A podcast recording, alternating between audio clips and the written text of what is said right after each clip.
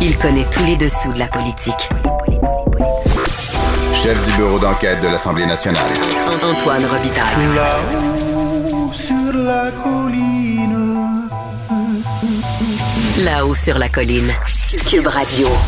Excellent lundi à tous. Aujourd'hui à l'émission, le prof Taillon se penche sur les aspects juridiques et constitutionnels du vaccin pot que le gouvernement Legault a annoncé la semaine dernière. Mais notre chroniqueur va plus loin en abordant l'insuffisance du financement fédéral à long terme en santé après la COVID et sa propension, la propension d'Ottawa, à vouloir assujettir ces transferts en santé de conditions précises. Et il s'interroge, au bout du compte, est-ce que la COVID-19 et la jurisprudence de la Cour suprême, on pense à l'arrêt Shaouli, finiront toutes deux par avoir la peau de notre système de santé publique? Mais d'abord, mais d'abord, c'est l'heure de notre rencontre quotidienne.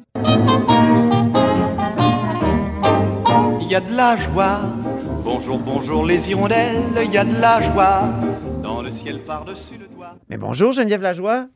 Bonjour Antoine. Et il y a de la joie parce que Geneviève remplace encore cette semaine Rémi Nadeau. Geneviève est correspondante parlementaire à l'Assemblée nationale pour le journal et le journal. Geneviève, tu sais quel était le nom du personnage que jouait Anne Casabonne dans Unité 9? Hum? Euh, Non, hein? non, non. C'était Annie Surprenant, imagine-toi. Et, et je trouve qu'elle nous surprend avec sa candidature pour Euh. le Parti conservateur dans Marie-Victorin. Il n'y a pas de doute que c'est une surprise aujourd'hui, euh, la candidature d'Anne Casabonne euh, pour le Parti conservateur d'Éric Duhem. C'est, c'est, c'est on ne peut plus surprenant. Là. Franchement, moi, je, je, je- j'aurais pas gagé un petit 5 là-dessus. Puis d'ailleurs, euh, bon, en cette journée de tempête où les gens n'ont rien d'autre à faire qu'être sur les réseaux sociaux, Oui. Euh, je t'avoue franchement que ça fait ça fait quand même beaucoup parler. Madame Casabonne, qui est une comédienne, qui là met donc sa carrière de comédienne sur pause. Hein, je vais utiliser le terme qu'elle a utilisé Oui. sur pause pour se lancer en politique pour le Parti conservateur. Elle qui est pourtant, et elle l'a dit aujourd'hui, une souverainiste, mais qui, euh, là, euh, est découragée par la gestion de la pandémie de François Legault. Elle est anti-passeport vaccinal. Elle ne veut pas préciser si elle est oui ou non vaccinée, mais elle, elle a, elle a fait des coups de gueule euh, passablement là, dans les derniers mois à ce sujet-là. Mais oui, elle a Euh, écrit que c'était de la grosse marde. Euh, Excusez les, mots euh, vulgaires, mais c'est c'est ce qu'elle a écrit elle-même. À propos du vaccin contre la COVID-19. C'est ça. Donc, hum, je ne sais pas si, par contre, elle est vaccinée. Elle n'a pas voulu répondre à la question. Sachez que euh, Éric Duhem, lui, même s'il dénonce euh, cette espèce de campagne de vaccination et de peur, lui-même, il a qu'il était vacciné. Donc, euh, en tout cas, deux doses. Deux doses. Donc, voilà. C'est toute une surprise, effectivement. Ça risque d'être très intéressant dans Marie-Victorin, hein, parce que je vous rappelle que la semaine dernière, quand même, il y a eu un petit sondage. Bon, ça veut rien dire nécessairement pour Marie-Victorin, mais ça donne un portrait de l'échiquier politique aujourd'hui, à l'heure actuelle au Québec. Là. Mhm. Et puis, le Parti conservateur était devant le Parti québécois dans ce sondage. Oui, partout au Québec, hein, c'est ça? Oui, exactement. Donc, c'est un sondage donc à, à- à tout le Québec. Là. On s'entend que ça ne veut pas dire que ce qui va, c'est ce qui va se passer dans Marie-Victorin. Et si, mais quand même, ça, ça donne une idée là, de, de l'ampleur de la tâche de Paul Saint-Pierre Plamondon. Oui, puis on sent que les- l'aiguille bouge, là, même si c'est un sondage Main Street qui est très critiqué parce qu'il comporte certains éléments qui sont euh, surprenants. Donc, ça risque, euh, pour, comme tu l'as dit, d'être un- une élection euh, boîte à surprise. Oui. Alors là, on a devant nous qui? Euh, une comédienne, Madame Casabonne, euh, Oui. pour le Parti conservateur du Québec. On a Pierre Nantel pour le PQ. Euh, un ancien du NPD qui, qui a représenté la circonscription de Longueuil-Pierre-Boucher au fédéral. et animateur de radio Oui. euh, qui représente le Parti québécois. Et on a Shafika. Oui. Euh, encore une fois, je m'excuse auprès d'elle. je- je- je- je- J'utilise son prénom, là, la, la solidaire, qui elle était aussi au bloc, qui était candidate jadis au bloc, euh, qui a même euh, flirté un peu avec le Parti québécois et qui maintenant euh, va représenter Québec solidaire dans Marie-Victorin. Et on a Martine Ouellette, l'éternelle Martine Ouellette, euh, ancienne euh, péquiste, ancienne candidate à la chefferie du Parti québécois, qui est maintenant, elle aussi, sur les rangs dans Marie-Victorin. Pour elle- quel parti rappelle le parti? Parce que c'est un peu particulier. Ouais, attends un peu, j'ai un blanc. là. Climat Québec. Climat Québec, oui, c'est vrai. Et qui est, euh, ça c'est très intéressant, une amie de Madame Casabonne. On, l'a entendu, Madame Casabonne aujourd'hui, qui parlait de Martine Ouellette comme d'une personne qu'elle respectait énormément. Euh, elle avait déjà même contribué à sa caisse électorale. Alors, euh, et c'est pas peu dire. Et tout ça euh, couronné par une libérale qui est, disons-le, un petit peu très peu connue, Émilie Nollet. Oui. Comparativement aux autres, là, c'est, c'est... alors ça va être très très intéressant, mais on ne sait pas encore qui sera la candidate parce qu'on sait que ce sera une femme dans Marie-Victorin pour la CAC. Oui, c'est ça. Euh, et on, ne sait pas encore euh, quand ça va avoir lieu parce que le, gouvernement ne l'a pas encore déclenché officiellement. Oui, euh, peut-être qu'il hésitait à déclencher parce qu'on était en couvre-feu, tout ça, en, en restriction covidienne jusqu'à jusqu'à aujourd'hui, en fait. Mais là, peut-être que ça va débouler un peu plus vite, étant donné qu'ils ont comme changé d'attitude par rapport à la COVID. Oui, effectivement. Là, on sait que le couvre-feu, qui est une mesure vraiment pas très appréciée, on l'a vu, là, vu à partir du, du 31 décembre. Euh, donc là, c'est levé à partir de ce soir. Euh, ça va donner plus de lousse aux gens qui, comme moi, marchent tard le soir dans les rues parce ah qu'ils n'ont pas le choix.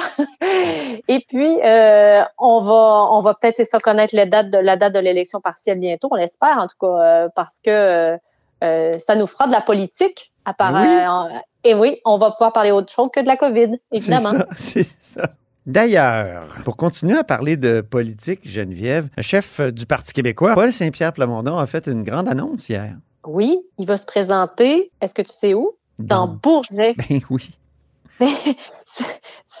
écoute, euh, tu m'aurais demandé où allait se présenter euh, Monsieur PSPP. Je, t'aurais dit pas mal d'autres comtés que celui-là, mais oui, ça va être Bourget. Euh, je te rappelle que Monsieur euh, Paul Saint-Pierre Plamondon, pourtant, habite à Québec maintenant, avec sa petite famille. Oui. Euh, il habite à l'île d'Orléans, maintenant il habite euh, dans le Vieux-Québec. Dans le Vieux-Québec, oui. Donc, j'ai posé quelques questions. Il va-tu être obligé de redéménager encore une fois? Parce que ça y est arrivé pas mal, pas mal de fois dans les dernières années. Là. Oui. Et euh, lui, il a toujours dit que c'était une aventure familiale, la politique. Donc, à chaque fois, euh, la petite famille suit. Mais de ce que je comprends, il va avoir un pied à terre euh, qui a déjà à Montréal. Et donc, ils vont se séparer entre Québec et, Montréal. on comprend qu'il a choisi cette circonscription-là parce que c'est l'ancienne l'ancienne circonscription de Camille Lorrain. Et puis, Camille Lorrain, c'est, en tout cas, on comprend que c'est la bataille du français aussi. en, en, coulisses, là, en Parti québécois, c'est ce qu'on dit, là. c'est parce qu'on veut montrer l'importance aussi de la bataille du français à Montréal particulièrement. Je vous rappelle que euh, il reste plus beaucoup de dossiers où le Parti québécois peut surprendre. Là. Euh, donc, à part la langue française, effectivement, là, depuis que le, la CAQ a fait adopter la loi 21 sur les signes religieux, c'est difficile pour le Parti québécois là, de se démarquer. Donc, mhm. euh, il reste la langue française et on, on a donc on comprend qu'ils ont l'intention vraiment de miser là-dessus.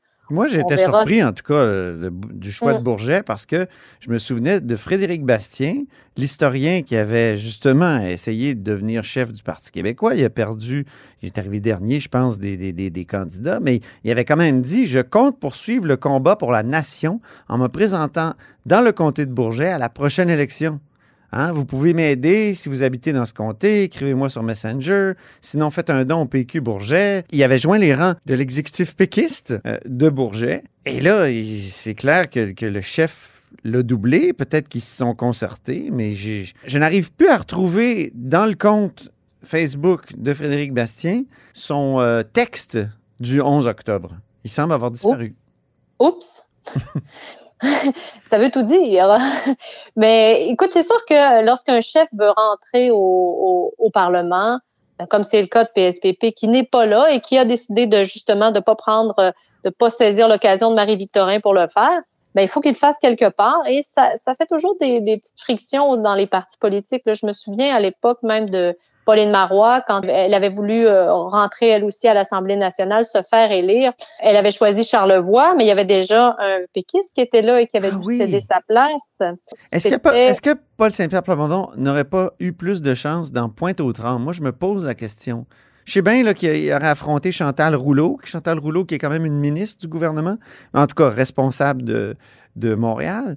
Mais euh, il me semble que Bourget, c'est moins sûr que Pointe-aux-Trembles. Pour euh, le Parti québécois. Je pense qu'il n'y a plus aucune circonscription de très sûre Ouais. pour le Parti québécois. De toute ça. façon, à part là, vraiment quelques-unes, on peut penser à Matane euh, pour Pascal Bérubé, euh, peut-être quelques autres, là, mais euh, des comtés sûrs au Parti québécois Il maintenant. n'en reste plus. hein.